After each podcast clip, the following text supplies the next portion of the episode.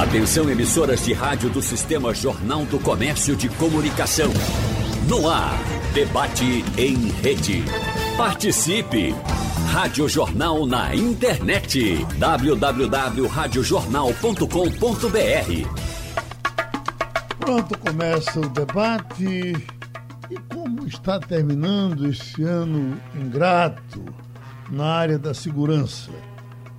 De princípio, com os fins das festas, com as pessoas sendo aconselhadas a ficar em casa, uh, se pensava que as coisas poderiam ser mais, mais calmas. Uh, no final do ano, teríamos um, um relato de menos casos. Mas as informações oficiais, inclusive, da Secretaria de Defesa Social, foram de que tivemos um ano uh, relativamente violento. Deixa eu trazer o secretário de Defesa Social, Antônio de Pádua, a que é que o senhor atribui? Nós não, a, a, a pandemia não acalmou a população, uh, secretário? Bom dia, Geraldo. Bom dia, Bom dia aos ouvintes uh, do seu programa que estão nos ouvindo agora nesse momento, né, Geraldo? É, é um balanço bem difícil, né, desse ano de 2020. Foi um ano completamente atípico. Nós tínhamos um planejamento é, estratégico para 2020, com o emprego das forças policiais, operações é, também rodando para que a gente desencadeasse o máximo possível de operações esse ano, mas fomos surpreendidos aí pela pandemia, né, que ainda é, continua assolando é, todo o país, o mundo inteiro ainda continua é, debatendo e tentando aí uma saída para essa pandemia. E não é diferente para as forças de segurança, né? Nós é, tivemos aí um grande número de baixas de policiais que precisaram é, ficar em casa fazendo teletrabalho. Tivemos aí policiais que faleceram, infelizmente, em razão do Covid. Tivemos que nos reinventar, né, até mesmo porque grande parte do efetivo das polícias, especialmente a Polícia Militar, teve que fazer um trabalho de fiscalização sanitária. Então, é, nós tivemos que nos dividir entre fiscalizações de medidas sanitárias e o trabalho de policiamento ostensivo.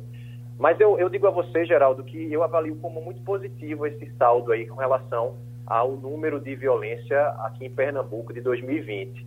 É, com relação aos crimes contra o patrimônio, por exemplo, nós estamos tendo aí uma redução de mais de 30% no número de roubos em comparação ao ano passado. Provavelmente esse ano de 2020 nós teremos é, o melhor resultado é, no, no, na redução dos crimes contra o patrimônio, ou seja, é, voltaremos, especialmente aqui na capital, há 16 anos. Vai ser o menor número histórico de crimes contra o patrimônio envolvendo aí é, roubo a celular, roubo a ônibus, é, roubo a banco, roubo a coletivo. Então, tudo isso entra nessa, nessa estatística de redução de criminalidade. Isso é o quê? Isso é, é mais sensação de segurança, isso é mais trabalho de policiamento ostensivo e policiamento de inteligência, né? Com essa colaboração da, da sociedade, registrando os boletins de ocorrência, que foi outra novidade também que nós tivemos que nos reinventar para nos adaptar a receber as ocorrências, os registros pela delegacia, pela internet, o que é, foi preciso é, também é, ter avanços tecnológicos para poder também melhor atender a população. Então, Geraldo, com relação aos CVLIs, que são os crimes contra a vida, nós estávamos, estávamos com a expectativa de agora em 2020 é, ter o melhor resultado da história do pátio também. É, a, a, a, exemplo do que foi 2019, que foi o segundo melhor resultado em taxa por 100 mil habitantes. Mas a gente vai chegar ao fim do ano ainda com números um pouco maior do que foi, foi 2019. Mas eu já posso adiantar aqui para você e para os ouvintes que novembro de 2020, agora o mês passado, é, nós teremos resultado positivo com relação a novembro do ano passado é, inclusive com o melhor resultado dos últimos seis anos em relação aos crimes contra a vida, novembro de 2020. O secretário, com relação aos demais problemas, a nossa coordenadora do Gajop está aqui, daqui a pouco ela entra, mas o senhor chamou a atenção para a situação dos ônibus. E é uma coisa que a gente nota aqui na rádio, até porque a gente sempre divulgou assalto por assalto, como eles aconteciam. E é, houve uma, uma, uma diminuição. É evidente que a gente fica notando por conta dos números que a gente divulga. Eu lhe pergunto, qual foi a ação para uh, uh, afastar o, assaltante de ônibus? Geraldo, é, é, realmente é um trabalho ah, que a gente tem feito aí desde 2017, né? A gente é, intitulou o trabalho chamado Força Tarefa Coletivos. Era identificar justamente os pontos de maior vulnerabilidade, trabalhar o nosso efetivo para melhor distribuir ele nas rotas é, que os coletivos fazem, as, as rotas mais aquecidas, vamos dizer assim. Um trabalho também integrado com a população, que através do WhatsApp ela ela pôde é, fazer uso desse canal e fazer a, a denúncia de eventuais crimes ocorridos em, em coletivos. O apoio também é, das empresas de ônibus, aí é bom destacar que as empresas de ônibus elas estão trabalhando conosco dentro desse, dessa, dessa força-tarefa, mas é um trabalho incansável, Geraldo. A gente teve uma redução de 25% em relação a 2019 no número de, de assaltos a coletivos, mas ainda é muita coisa. A gente tem que trabalhar muito mais, tem muita coisa para melhorar. A gente sabe é, das nossas vulnerabilidades, é, estamos trabalhando para diminuir isso aí, a cada, cada dia melhorando esse trabalho, mas ah, o nosso, nosso resultado é de redução de 25% em relação a crimes contra o coletivo em relação a 2019. Bom, eu destaquei esse aspecto positivo, mas tem os, os negativos. Edna Jatobá, enquanto você ia falando dela, ela estava com a cabeça assim, como que não concordava com alguma coisa. Então, a coordenadora do Gajop, eh, eh, Edna Jatobá, por gentileza, vai enfrentar o secretário agora. O que é que está errado aí? O que é que você não gostou enquanto ele estava falando? Primeiro, bom dia a todo mundo, todo mundo que está ouvindo. Bom dia, secretário. É um prazer falar com o senhor. E é tão difícil também, ao mesmo tempo, encontrar esse momento que a gente possa discutir segurança é, para a sociedade toda ouvir. Né? A gente concorda que houve a redução nos crimes violentos contra o patrimônio e a gente comemora também, porque a sociedade civil ela não quer ver o mal do povo pernambucano, não. Ela quer ver o bem, ela quer ajudar a construir essa sensação de segurança que o cidadão e a cidadã pernambucana perderam já há algum tempo. Mas eu quero destacar aqui que os números da violência letal, que para mim é o que mais chama atenção e para mim é o que é mais importante, porque a gente está falando de uma violência que tira a vida das pessoas, tira as pessoas de suas famílias, é um número que a gente está longe de chegar na melhor, no melhor tempo do, do Pacto pela Vida. A gente teve em 2013 é, 3.100 pessoas que foram é, mortas de maneira violenta. É um número muito alto. Eu não me, me, me conforto em comemorar é, essas reduções, porque ainda é muita gente morrendo. E a gente, nessa mesma época do ano passado, já tinha 2.876 pessoas vítimas da violência letal. Agora, esse ano, já são 3.171. Então, eu acho que é, a gente vai ter sim um. Acho não, tenho certeza que vai ter um aumento em relação a 2019 e o medo que faz é a gente enfrentar de novo a retomada da violência, como aconteceu depois de uma diminuição progressiva até 2013. A gente chegou em 2017 com números nunca antes vistos no campo da segurança pública em relação à violência letal. Então é possível, é preciso sim que a gestão e a polícia e todo mundo da segurança pública se reinvente, porque só dados da região metropolitana do Recife, apurados pelo aplicativo Fogo Cruzado, dão conta que de 1 de janeiro até dia 8 de dezembro, até ontem, foram registrados 54 homicídios múltiplos. Destes foram 42 duplos, 9 triplos homicídios, um quádruplo homicídio e dois quíntuplos homicídios. Em 2019 foram 38, 34 duplos homicídios e 4 triplos homicídios. A gente está falando da região metropolitana de Recife. A gente está falando também que mais de 200 pessoas foram baleadas dentro de suas residências na região metropolitana do Recife no ano de 2020, né? Em comparação com o ano de 2019, já tem um aumento aí de cerca de 40%. Então, as, as pessoas que estão nas comunidades, que estão nas ruas, elas têm sentido esse aumento da insegurança, esse aumento da violência, e a gente também precisa refletir aqui uma questão muito importante: o aumento da da, da letalidade policial. É, o primeiro semestre do ano passado foram 32 pessoas vítimas da, da, de morte né, a partir da intervenção policial. Esse ano, no primeiro semestre, já são 55. Foram várias as histórias que a gente acompanhou de jovens que foram mortos pela polícia em circunstâncias duvidosas em seus territórios e a polícia, a justiça, a, a família busca justiça, busca apuração, porque não é essa polícia que Pernambuco quer. Pernambuco quer uma polícia que defenda os direitos humanos, que proteja as pessoas e que reduza a criminalidade a partir dos bons bons exemplos e a partir de uma prática efetiva e uma prática pautada no Estado Democrático de Direito. Bom, voltando ao secretário.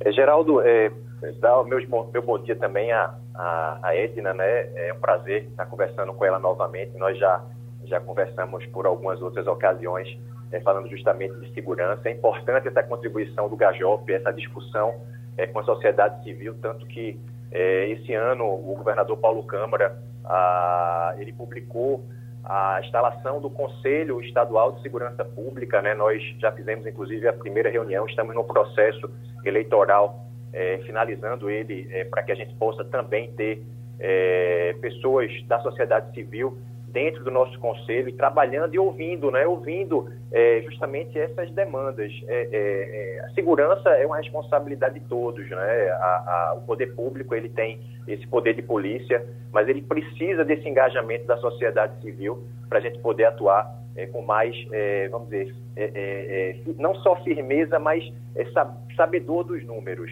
Então, sem dúvida, concordo com ela. Nós temos números ainda altíssimo de crimes contra a vida, e é não, não é só aqui em Pernambuco, né, no Brasil inteiro, especialmente aqui na região do Nordeste. A gente vê que esse ano de 2020 é, o Brasil vai ter um aumento é, de CVLIs, que são os crimes letais intencionais é, registrados em comparação a 2019. 2019 nós tivemos aí talvez o, o menor número de, de, crimes letais intencionais registrados no Brasil inteiro e Pernambuco não foi diferente. Pernambuco teve uma redução é, como eu falei aqui inicialmente, foi o segundo, é, a, a, segunda menor taxa por 100 mil habitantes desde a da implementação do Pacto pela Vida. 2013 ainda é, é um resultado que é, é a nossa meta para ser batida. 2020 é, teve esse, esse fator pandemia que tirou um pouco as nossas forças de atuação em campo, mas a gente já percebe que esse segundo semestre há uma retomada dessa redução. Como eu falei, agora novembro de, de 2020 é, ele tem uma redução em relação a novembro de 2019. A letalidade policial é outra coisa que nos preocupa muito, mas é bom destacar que Pernambuco, agora em 2019, foi reconhecidamente um dos estados que mais reduziu o número de pessoas mortas por policiais. Isso dito, é, inclusive, pela, pelo monitor da violência. Foi uma redução de 32,4% em relação ao ano passado. É, nós temos uma, uma corregedoria forte, nós temos uma corregedoria atuante, é, que é, é, é, é, responsável por todos os procedimentos disciplinares. E em caso de, de abuso, de excesso de, policial, de, de, de trabalho policial, de ação policial nessa letalidade, sem dúvida, esses policiais serão excluídos das corporações. O pessoal começa a lhe pedir aqui eh, informações sobre contratações. Tem, tem eh, contratações para ser feitas ainda nesse período de fim de ano? É um ponto importantíssimo, Geraldo, que sempre é, nós somos demandados, né? Realmente essa convocação é, de, de, candidatos para entrarem, ingressarem nas fileiras policiais militares, civis, corpo de bombeiros, polícia científica. E desde o início da gestão do governador Paulo Câmara, quase 7 mil novos servidores foram contratados pela, pela gestão do governador Paulo Câmara. Somente agora em 2020, Geraldo, foram quase mil, são 920 novos policiais, entre policiais civis e policiais militares contratados. Temos ainda é, remanescente do curso de delegado de Polícia Civil, são algo em torno de 140 delegados, é, candidatos né, que, que postulam aí essa função de delegado. Temos é, ainda quase 1.500 candidatos da Polícia Militar que também é, podem ser convocados, 240 é, candidatos na Polícia da, do Bombeiro Militar e quase 100 servidores da gerência de polícia científica que também podem ser convocados. Então, em razão até mesmo da pandemia, a gente tem que se preparar, né? Então, a gente está fazendo um trabalho é, de, de, de, de se organizar para receber esses candidatos, para que agora, em 2021, nós possamos fazer a convocação desses candidatos e aí sim, depois de um curso de formação, fazer a nomeação. Edna Jatobá, coordenadora do Gajop, com relação à violência policial, lhe, lhe satisfaz a resposta que o secretário dá? Olha, eu acho que não adianta só contratar, tem que contratar e tem que informar bem, tem que instruir o policial sobre o uso seletivo e progressivo da força. Nós temos que ter uma polícia antirracista. E em Pernambuco, das 74 pessoas que morreram em, em confronto com a polícia no ano passado, 93,1% eram pessoas negras.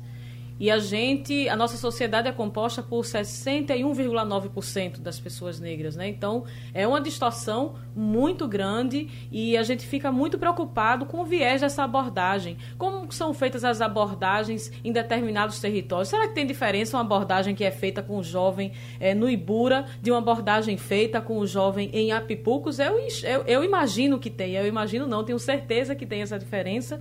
E isso também tem que se refletir é, em correções também nos espaços de formação e de capacitação. Eu queria lembrar o secretário que, que bom que, que o governo Paulo Câmara colocou agora o conselho para funcionar. Agora ele está funcionando sem sociedade civil. E o conselho, a gente tem uma lei desde 2001. E de 2001 para cá, nunca teve esforço é, de verdade desse governo para se ter um, um Conselho Estadual de Defesa Social com a participação da sociedade. O que a gente tem é uma sempre uma, um, um cozinhar da sociedade civil, sempre querendo deixar a gente de lado. Se teve uma única conferência em 2009 com os policiais, com os profissionais de segurança pública, com a sociedade civil, com os gestores para pensar a segurança pública no Estado. Depois disso, nenhuma outra iniciativa. A sociedade civil é que teve que se organizar do jeito que dava e fazer uma conferência popular e a gente ainda pegou o resultado dessa conferência para apresentar à gestão e ao secretário. Então, a gente não faz corpo mole, a gente faz a nossa parte a gente quer ajudar a diminuir esses números, a gente quer também participar dessa gestão, mas a, a, porta ela tem que ficar aberta. O senhor acabou de falar que os números de novembro vão refletir uma diminuição. Agora só o senhor pode dizer isso, porque eu não tenho acesso aos números de novembro. É, alguns anos atrás a sociedade civil conseguia ver os números de novembro tão rápido quanto o senhor e os profissionais do seu gabinete. E a gente conseguia se mobilizar, a gente conseguia é, é, repercutir na imprensa, a gente conseguia ir para cima para pautar o que a gente esperava da segurança pública. Agora, os números da violência de um mês, eles só são colocados 15 dias depois, no mês seguinte quando já esfriou, quando não sabe se aconteceu e de maneira ainda muito falha. Quando a gente não sabe a idade das pessoas que morreram, o território que as pessoas, das pessoas que morreram e, e são informações bem perdidas. A gente tinha essas informações e toda a imprensa pernambucana tinha acesso a isso com muito mais qualidade e com muito mais rapidez. Eu não encontro uma explicação é, que dê conta de dizer da sonegação dessas informações é, para a sociedade. Não existe explicação técnica e tampouco explicação política. O que existe é uma tentativa de que a sociedade não saiba em tempo real o que tem acontecido com a segurança pública no nosso Estado. O ex-ministro da Defesa e ministro extraordinário da Segurança Pública, Raul Jugman. O senhor tem para conversar com o senhor aqui, doutor Jugman, Edna Jatobá, coordenadora do Gabinete de Assessoria Jurídica e Organizações Populares, GAJOP, e o secretário eh, de Defesa Social, Antônio de Pádua numa, uh, visão nacional, uh, ministro Jugman, como é que esse ano está terminando? Uh, se esperava. Um, um, bom, o, o, governo chegou a comemorar uma, uma diminuição nos crimes, e aí daqui a pouco acelerou novamente. Que, qual, que momento vivemos agora, no fim do ano, com relação à segurança pública no país? Geraldo, bom dia. Quero também dar bom dia ao Antônio de Pádua e à Edna e, evidentemente, a todos os ouvintes. O balanço do ano eu destacaria o seguinte: em primeiro lugar, a retomada dos homicídios, que é o crime, digamos assim, que mais impacta, que mais agride a todos nós, a sociedade. Ele começou a cair ali em meados de junho, maio, junho de 2018, cresceu a queda em 2019 e agora retomou o que era, diga-se de passagem, previsível. Posso explicar depois por quê. Em segundo lugar, nós temos que destacar também o fato de que o presidente da República continua forçando, ah, acaba de sair agora a notícia de que o, o Ministério da Economia zerou ah, os impostos para importação de armas. Então, o presidente continua querendo armar a população, quando toda a literatura eh, da área técnico-científica mostra que mais armas, mais mortes. Então o presidente continua apostando, por assim dizer, contra a vida. Então esse é um outro problema. O terceiro das questões que nos preocupa é que eh, o SUSP, Sistema Único de Segurança Pública, que é lei e que reúne, que coordena a ação de estados, municípios, eh, União, também Polícia Civil, Militar, Rodoviária, Federal, Forças Armadas, Ministério Público, sociedade, academia e tudo mais, ele continua a letra morta, ou seja, continua condenado às gavetas do Sistema Único de Segurança Pública e nos ajudaria, sem a menor sombra de dúvida, a reduzir esse quadro que nós temos aí. Em terceiro lugar, o que também nos preocupa é o fato que nós estamos tendo esses mega assaltos, o que é fruto, como eu já comentei com você, de que o crime organizado, nesse momento, ele passa por eh, uma situação de caixa, dificuldade de caixa, porque houve uma queda da venda de drogas e, ao mesmo tempo, também ações das polícias articuladas com a Polícia Federal, tem imposto alguns golpes, como, por exemplo, a apreensão de um bilhão entre dinheiro e bens do PCC, primeiro comando do capital, a prisão do Fuminho, que era o grande atravessador eh, de drogas, não só do PCC, mas de outros grupos, e que foi preso pelo DEA americano lá em Moçambique, e o fato de que é, há, uma, há uma redução, é? por assim dizer, é, do, da, da, da, capacidade, por exemplo, você deve ter visto a vira, você viu aqueles, você viu, Geraldo, o que hum. aconteceu ontem na Cracolândia, em São Paulo? Não, não vi. Aquela violência, os, os carros sendo parados, as pessoas sendo assaltadas, arrancadas dentro do carro, aquilo ali é porque se reduziu muito a circulação de droga naquele que é um espaço que você tem, infelizmente, ainda em São Paulo. E, por fim, olhando para as estatísticas gerais, você pode ver que houve uma queda é, de aproximadamente 30% do roubo de cargas, houve a queda de outras, é, por exemplo, é, receptação, roubo de carros, sequestro, isso tudo caiu, tem uma certa influência indireta ou direta mesmo da pandemia, mas infelizmente cresceram os crimes de vizinhança, cresceu o feminicídio, a violência contra as mulheres e, sobretudo, como eu disse aqui no início, você ter a retomada a nível nacional dos homicídios, sobretudo aproximadamente 73% ou 75% por arma de fogo, que o presidente da República teima em afrouxar os controles. É Ministro, eh, está repercutindo inclusive na ONU a violência do Rio de Janeiro e muito mais agora a partir desses assassinatos de duas meninas por bala doida eh, nesse, no, no final de semana. E aí vem novamente o Rio de Janeiro para a agenda policial, depois de tanta coisa que foi feita, não, não, sobrou nada de positivo de todas as ações praticadas no Rio de Janeiro, ministro? Olha, Geraldo, sobrou. Por exemplo, a Polícia Militar e Civil hoje está muito melhor equipada, e aproximadamente um bilhão foi investido durante a intervenção que você teve lá no ano de 2019. Sobrou melhor equipamento, sobrou melhores é, digamos assim, atividades e procedimentos é, administrativos e gerenciais. Agora, o Rio de Janeiro, Geraldo, vamos, vamos, vamos colocar a coisa do seu devido é, tamanho. O Rio de Janeiro hoje tem um terço da sua população controlada por milícias, e é sobretudo integrada por policiais da ativa e da reserva. Tem 57% do seu território também sob esse controle e 700 comunidades que estão lá controladas. Quem tem o controle da comunidade, Geraldo, do território, como eu já disse aqui, tem o controle do voto. Quem tem o controle do voto elege a sua bancada. Quem faz a sua bancada termina indicando comissário, delegado, chefe de pelotão e assim por diante. Né? Então você tem uma espécie de metástase no Rio de Janeiro. E eu tenho dito e repetido que o Rio de Janeiro é um caso de se criar uma força-tarefa federal composta pela Polícia Federal, pelo Ministério Público Federal e também pelo Judiciário Federal para se fazer, na verdade, uma limpeza no Rio de Janeiro. Porque o Rio de Janeiro, do jeito que está, dominado e articulado, você tem uma articulação enorme lá entre políticos, vão, vão falar, você tem os cinco, seis últimos eh, governadores do Rio de Janeiro que estão na cadeia ou passaram pela cadeia os três últimos presidentes da Assembleia estão na cadeia ou passaram pela cadeia. O Tribunal de Contas do Estado, um órgão de controle, eh, tinha sete membros, seis foram parar na cadeia. Dez deputados estaduais estão presos, ou estavam presos até recentemente, um número mais ou menos igual de vereadores também. Então vamos lá, vamos colocar as coisas como elas têm que ser ditas. O Rio de Janeiro hoje está sob o domínio, em larga medida, e o Estado e os órgãos de controle, mesmo forças de segurança, das milícias, do crime organizado. E não vai sair sozinho.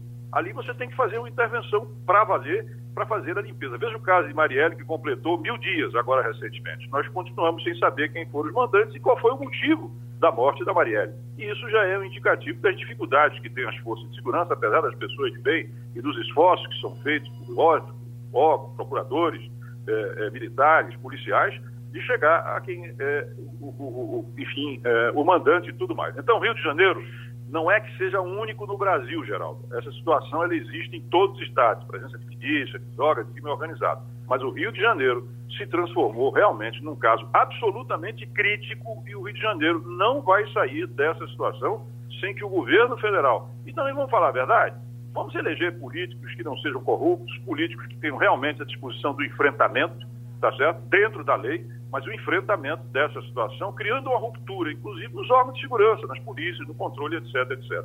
Essa é a situação do Rio de Janeiro. Secretário Antônio de Padua, até que ponto o que acontece fora do Estado, uh, no resto do Brasil, tem efeito colateral para a violência dentro do Estado? Geraldo, primeiro meu, meu bom dia também ao ministro Raul Jugman, é um prazer estar conversando com ele novamente, falando um pouco sobre segurança. Mas, Geraldo, é, é total, né? É, Pernambuco não tem produção é, de, de, droga de cocaína. Então, toda, todo abastecimento desse tipo de droga, crack, ele vem é, a partir das nossas fronteiras, dos países produtores é, na América do Sul. E esse, essa droga é, é interna, ela entra por nossas fronteiras e vem até o estado de Pernambuco. Então, a, a, as facções criminosas também que atuam, elas, elas atuam em nível nacional. Então, há, há uma, uma necessidade de um engajamento maior entre os estados, entre a União, para que a gente fortaleça essa comunicação de inteligência, para que a gente possa atuar de, de uniforme, de, de, maneira uniforme. É, não adianta só Pernambuco combater a violência se o, se o estado vizinho, é, Paraíba, está com problema e vice-versa. Então tem que haver esse engajamento. É, estamos trabalhando, estamos tentando é, aumentar, ampliar essa integração através do trabalho de inteligência policial mesmo, que é fundamental, é criar um banco nacional e aí a partir justamente dessa desse sistema único de segurança que o, ministro Raul citou, mas ainda tem muito o que fazer. É, essas quadrilhas organizadas que explodem banco, agora, é, agora recentemente, que a gente viu na semana passada, é, em Criciúma, viu agora no, no Pará, é, atuam também em qualquer outro estado é, é uma, uma, organização nacional. Existe um, um, financiamento por trás dessas organizações, porque é o tipo de atividade é, que é cara. Você custear, imagina você é, custear, o, o, o, criminoso custear é, 30, 40 homens para fazer um assalto, com dinamite, carros, arma pesada, é, munição à vontade para atirar isso custa caro, então tem algum investimento. Existe uma necessidade de lavagem de dinheiro também depois. Então a gente tem que atuar também com mais inteligência para fazer frente a essa criminalidade organizada. Edna Jatobá quer dar um, quer a visão nacional, quer continuar no Estado? As duas coisas. Sobre a visão nacional, é, eu queria insistir nesse comparativo com o Rio de Janeiro. A gente sempre coloca o Rio de Janeiro num lugar de absoluta criminalidade e como se a gente tivesse muito longe né, dos números do Rio de Janeiro, mas a gente não está. Em certa medida, tem alguns números que a gente ultrapassa o Rio de Janeiro. De novo, aplicativo Fogo Cruzado, que mapeia tiroteios né, e pessoas baleadas, mortas ou feridas por arma de fogo em, em Recife, região metropolitana, e no Rio de Janeiro e na região metropolitana. É, foram pessoas mortas e feridas no Rio de Janeiro por arma de fogo esse ano, mapeado pelo Fogo Cruzado, 865 mortes e 857 pessoas feridas. Em Pernambuco foram 1.113 mortes, 691 pessoas feridas. Mortes em casa. Nesse ano, em Pernambuco, foram mais de 200 pessoas mortas, não, é, baleadas, entre feridos e mortos, né, dentro de casa. Foram mais de 200 pessoas em Pernambuco e no Rio de Janeiro, nesse ano, foram 31 pessoas é, no, na região metropolitana. Então, veja, a gente não está muito longe da, da, dos números, como tá, tem acontecido. Tá não. Em, alguns, em algumas situações, a gente está pior, inclusive. A gente precisa é, localizar o que é que está acontecendo para melhorar isso. Sobre o Sistema Único de Segurança Pública, eu queria até fazer uma pergunta ao ex-ministro Raul Jungmann, que lá em 2018 colocou para moer né, o, o, o Plano Nacional de Segurança Pública e Defesa Social.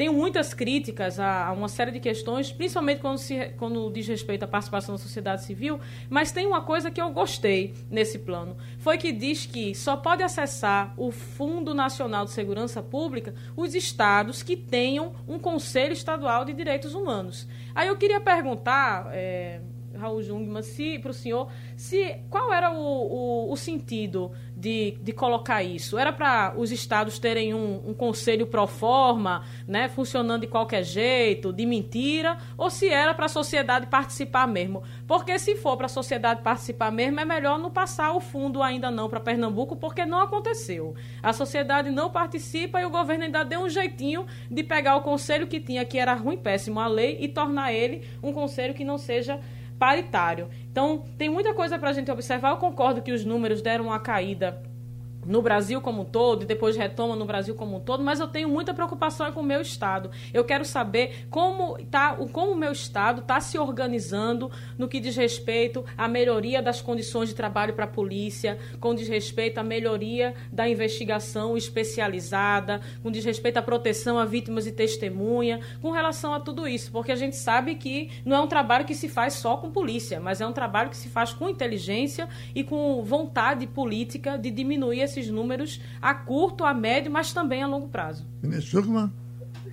Bom, vamos lá. Em primeiro lugar, o SUS, o Sistema Único de Segurança Pública, é uma coisa que começou a ser tocada ainda no governo Lula, no primeiro governo Lula. E quem foi o autor dele foi um amigo nosso, que é o antropólogo Luiz Eduardo Soares. Então, quem colocou de pé o primeiro SUSP foi exatamente o Luiz Eduardo, que veio depois a romper com o ministro Zé Disseu e deixou o governo. Isso então ficou ali meio que no limbo e é retomado por outro amigo nosso, que é o Zé Eduardo Cardoso, durante o governo Dilma, que envia o projeto para o Congresso Nacional. Mas ali o governo Dilma, é, é, Geraldo, já estava meio pelo fim e não deu, infelizmente, para ser tocado adiante. Com o governo Temer, se conseguiu maioria e fez uma ampla articulação, o fato talvez de eu vir da casa, do, da Câmara, do Congresso, pode ter ajudado nisso, mas também muita gente ajudou, de todos os partidos, e nós passamos a ter, pela primeira vez na história do nosso país, é, uma, uma, um sistema nacional de segurança pública, pelo menos na lei. Então, primeiro, quem aprovou foram os representantes políticos do povo brasileiro, dentro do Congresso Nacional. Então, a participação, através da representação, se deu ali no V0. Em segundo momento, quando nós montamos o Conselho Nacional, a sociedade estava dentro. E vou dizer aqui uma coisa: a construção da política que nós deixamos foi feita integralmente com a sociedade civil. Participou o Fórum Nacional de Segurança Pública, através do Renato, através da Samira Bueno, participou o Igarapé, através da Ilona, participou o Sou da Paz, através da Carol, que hoje está presidente lá, e o restante do pessoal. Enfim, a sociedade civil, durante os dez meses que nós passamos no Ministério da Segurança, ela teve portas abertas. Criamos a primeira política nacional para egressos lá dentro, e a destinação dos recursos, que foi que nós fizemos? Você não tenha recursos vinculados à segurança. Houve, então, a decisão do, do presidente Daniel Temer, mandou uma medida provisória redistribuindo recursos da loteria esportiva, inclusive da loteria que está por vir, e que uma maior parte desses recursos foram para o Fundo Nacional de Segurança Pública. E isso, evidentemente, tínhamos duas preocupações: que esse recurso chegasse nos estados e municípios, que está dentro lá da lei, porque isso se transformou lei, e, ao mesmo tempo, nós criamos a primeira política nacional de melhoria da qualidade de vida dos policiais, que era 15%, ali era não, que é 15% a ser destinado à assistência jurídica, assistência médica e habitação dos policiais, porque vamos aqui reconhecer, são eles os verdadeiros heróis que defendem a nossa vida, que defendem o patrimônio, muitas vezes com imensa dificuldade e, e muito mais. E se existem erros e desvios, eles têm que ser punidos, mas não se pode simplesmente responsabilizar toda a classe policial, que de fato muitas vezes se desdobra para poder fazer e atender determinadas necessidades de serviço. De forma, essa que a concepção ela foi feita e, e, e, o desenvolvimento teve ampla participação da sociedade. Dentro do Conselho está lá a academia, o Cláudio Beato está lá dentro, o Fórum Nacional de Segurança Pública está lá dentro, os guardas municipais, as associações de guardas municipais, as associações de policiais estão lá dentro. Infelizmente, ele não foi implantado. Agora, o que nós esperamos é que, de fato, ele venha a acontecer e o que eu acho que é, é, nos cabe não é dizer, olha, não vamos mandar dinheiro para Pernambuco, mas, sobretudo, através do que você está fazendo, da crítica, mas também do diálogo, procurar ampliar essa participação, que, aliás, ela é, é, tem que acontecer para que você possa sem a menor sombra de dúvida, é, obter mais resultados. Porque a sociedade, se ela não participa, você perdeu o grande ator para que as coisas possam vir a acontecer. E eu tenho para comigo, Edna, que a disposição do secretário é ir nessa direção que você está falando, pelo que conheço do Antônio de Pado. Agora, evidentemente que isso depende de pressão, isso depende de diálogo, isso depende de crítica, como você está muito justamente fazendo. Agora, o objetivo, evidentemente, é caminhar junto e salvar vidas. É isso. Bom, a denúncia de, de Edna Jatobá merece também uma explicação do secretário Antônio de Pádua. Geraldo, importantíssimo isso que o ministro Raul eh, comentou sobre a criação né, do Fundo Nacional de Segurança Pública. Até 2018, os estados não tinham qualquer recurso é, destinado pela União é, para fazer frente à criminalidade. E é nos estados, é nos municípios que acontece a violência. Então foi criado esse fundo, foi previsto alguns requisitos para que os estados tivessem acesso a esse fundo. Um desses requisitos é justamente o Conselho Estadual é, de Segurança e Defesa Social, é, que foi é, idealizado também nessa, nessa, nessa política nacional de segurança pública. É, Pernambuco é, criou em 2001 um conselho que estava dentro de uma lei da Corregedoria da Secretaria de Defesa Social e que já não atendia mais essa, essa necessidade, essa, esse requisito do, do Conselho Nacional. Então, é, foi, foi proposto por nós é, a criação de um novo conselho é, similar ao Conselho Nacional, até por exigência mesmo do, do, do Fundo Nacional. É, criamos esse, esse conselho. Agora, em 2020, como eu falei inicialmente, é, foi, foi feita a primeira a reunião e instalação do conselho e já está em andamento, é, Geraldo, o processo de, de eleição. São oito é, integrantes aí da sociedade civil dois para cada região, um para a região metropolitana, um para o Agreste, um para o Sertão, um para a Zona da Mata, é, que vão representar todo o estado de Pernambuco, não só a capital. A gente tem que falar do estado todo, a gente não pode ter só representante aqui da capital. Então, é, é, um, é um conselho democrático, é, com a representação do Ministério Público, com a, com a OAB também é, dentro desse conselho, com a participação é, agora, é, assim que a gente finalizar esse processo eleitoral, também da sociedade civil, para contribuir ainda mais com essa discussão da segurança, que, como o próprio Raul é, falou, é fundamental. É, sem essa, essa permane esse permanente diálogo é, com a sociedade, é, nós não vamos avançar nesse confronto com a violência. Pressiona os pedidos e mais pedidos que chegam a todo instante de pessoas que fizeram um concurso. Esse, por exemplo, quando haverá a convocação para o curso de formação da Polícia Militar de Pernambuco? Esse outro, quase 1.500 aprovados no concurso da Polícia Militar, estão prontos para reforçar a polícia? Deixa esse lado aqui, vamos nesse. Paulo, que está em Senharó, diz: há 30 dias houve uma chacina em Senharó, quando cinco jovens foram mortos a tiros e mais três feridos. Até o momento, a Polícia Civil não se manifestou sobre o caso. Eu pergunto, secretário, em que pé está esse assunto que foi tão rumoroso, rumoroso em Ceará? Geraldo, isso aconteceu um pouco antes do primeiro turno das eleições, né? Nós acompanhamos essa situação é, com a Polícia Civil no local. A Polícia Civil ainda está com a investigação em aberto, mas já tem identificação de alguma autoria relacionado a, essa, a esse crime lá no município. A, a própria Polícia Militar também, através da sua atividade de inteligência, nos auxiliou para encontrar é, justamente é, esse, esse, suspeito. Na verdade, é mais de um suspeito é, responsável por essa chacina.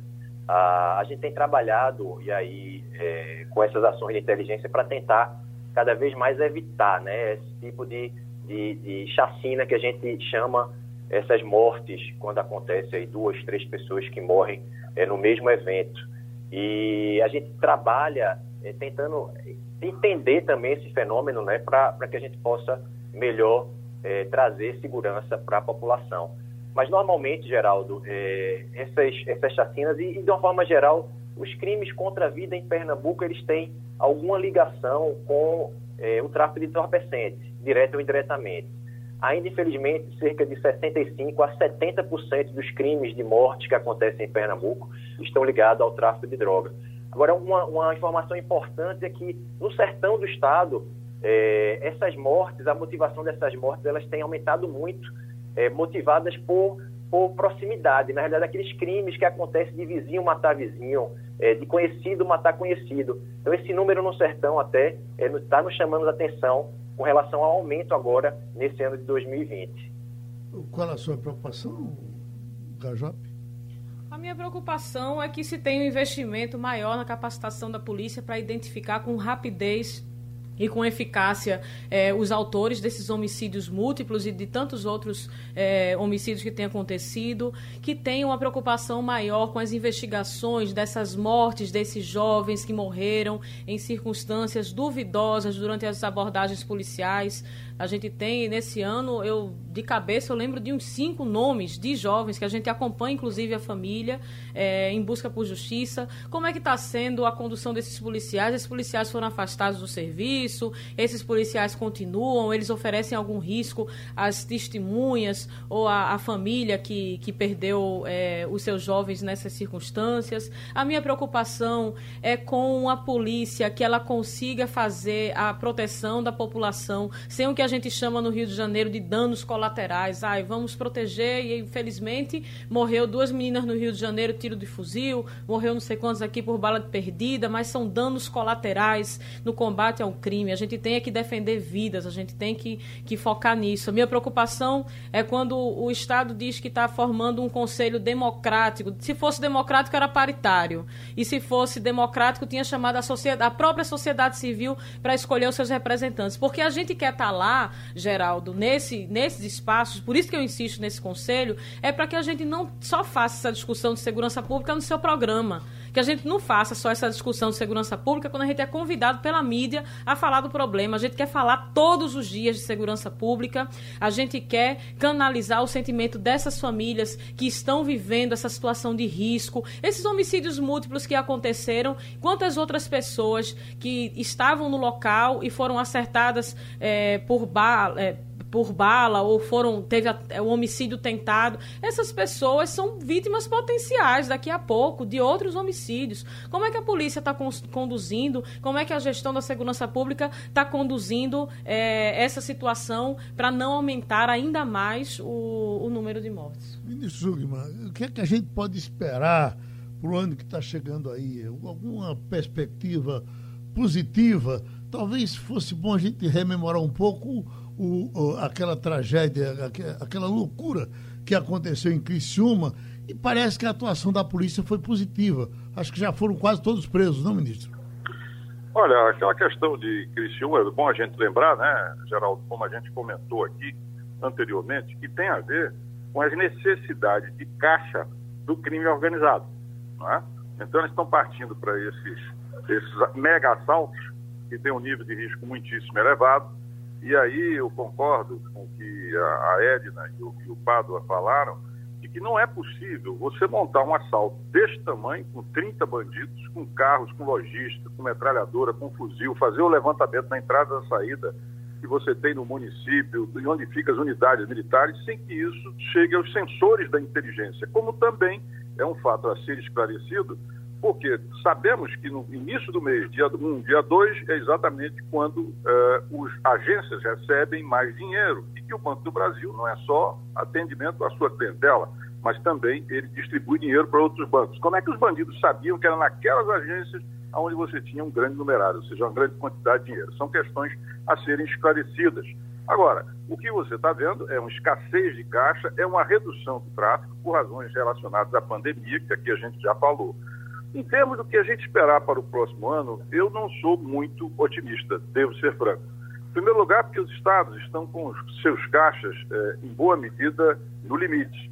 E isso implica, infelizmente, dificuldades para continuar o investimento, como pede com toda a justiça a Edna, para que aconteça nesse setor. Em segundo lugar, o Ministério da Justiça, tá certo, não tem apresentado até aqui diretrizes nacionais, implantação do SUSP, qual é a ação, por assim dizer? Eu pergunto a Edna, pergunto ao Paz, pergunto ao Vitor, o que é que o governo federal tem feito na área de repressão, de contenção, de combate ao crime organizado? Eu desconheço. Então, isso faz com que você não tenha, digamos assim, Geraldo, uma, uma, um otimismo, né? é, na expectativa do que está por aí. Sem esquecer que a pandemia vai ser o grande divisor de água. Se a gente entra numa nova onda, que é o que parece que está acontecendo, isso vai impactar de novo né, a todos nós. Recentemente, em conversa com a Patrícia Heller, que é a secretária do Dória lá em São Paulo, ela me falou que os hospitais estão lotados, os hospitais de luxo, o hospital, sobretudo, da classe mais rica, que parece que acha que é simplesmente imortal. O Albert Sabin e o Ciro de Bandeiras estão absolutamente lotados. Como também, infelizmente, do outra ponta, embaixo, do povão. Esse aí, porque tem que trabalhar, esse aí, porque manter distância fica muito difícil. E o governo continua protelando e trabalhando politicamente a questão da vacina o que obviamente é um atentado à vida contra todos os brasileiros e brasileiras. Então, esse cenário, eu diria, ele não é otimista, mas contra o pessimismo da razão, vamos ao otimismo da ação. Vamos trabalhar, vamos ficar juntos, vamos criticar, vamos procurar fazer essa mudança e, sobretudo, ter a esperança de que isso vai levar a que dias melhores virão, que é a expectativa que eu deixo aqui para todos. Secretário Antônio de Pado, tem alguma coisa para melhorar esse entrosamento? Há essa expectativa no próximo ano? Sim, Geraldo. É, nós temos conversado aí com o governo federal e especialmente com os estados aqui do Nordeste. Nós temos um centro de inteligência em funcionamento no Ceará, onde ele está responsável por receber e, de, e, difundir as informações relacionadas a esses crimes que impactam regionalmente, né? Seja esses, essas explosões de banco que acontecem em vários estados, incluindo aí o Nordeste, é o tráfico de entorpecentes, a influência das facções criminosas também, especialmente na região Nordeste, é uma coisa que está nos preocupando, uma coisa que a gente tem que avançar é, cada vez mais, porque é, não é uma realidade somente do Rio de Janeiro e São Paulo, é uma realidade também aqui do Nordeste, a presença de facções criminosas que a gente tem que enfrentar.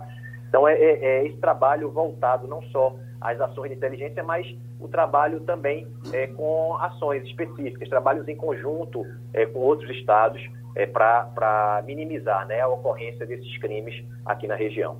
Edna Jatobá, no nosso próximo encontro, a situação estará melhor, pior ou do mesmo jeito? Eu espero que melhor. A gente luta para isso, né? Mas a gente luta é, em condições muito difíceis. A gente tem um governo federal que ele não ajuda, ele atrapalha com todas essas ações que se coloca, por exemplo, esse apego que ele tem à arma, né, esse fetiche que ele tem de distribuir arma para todo mundo, é, com essa pouca. É, ele não pensa estrategicamente a segurança pública, isso voltou muito para os estados, e a responsabilidade dos estados é muito grande, a responsabilidade dos municípios é muito grande, mas os municípios, desde o, é, da, da década passada, não têm se envolvido tanto nas questões transversais da segurança pública, isso é um problema que a gente precisa estar tá atento, mas a gente precisa sim ter é, muito controle externo da atividade policial, a gente precisa ter uma sociedade civil envolvida nessas questões e a gente precisa entender que a gente precisa baixar esses números e não comparar os números. Ah, todo mundo subiu, a gente subiu também. A gente não quer isso, não. Se todo mundo subiu, eu quero continuar descendo.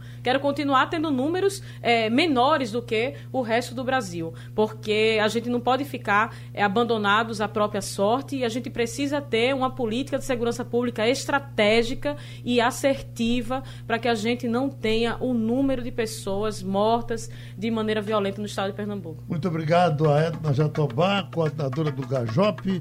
Muito obrigado ao ex-ministro Raul Jugman. Muito obrigado ao secretário de Defesa Social Antônio de Pádua. Sugestão ou comentário sobre o programa que você acaba de ouvir, envie para o e-mail ouvinte@radiojornal.com.br ou para o endereço Rua do Lima 250, Santo Amaro, Recife, Pernambuco.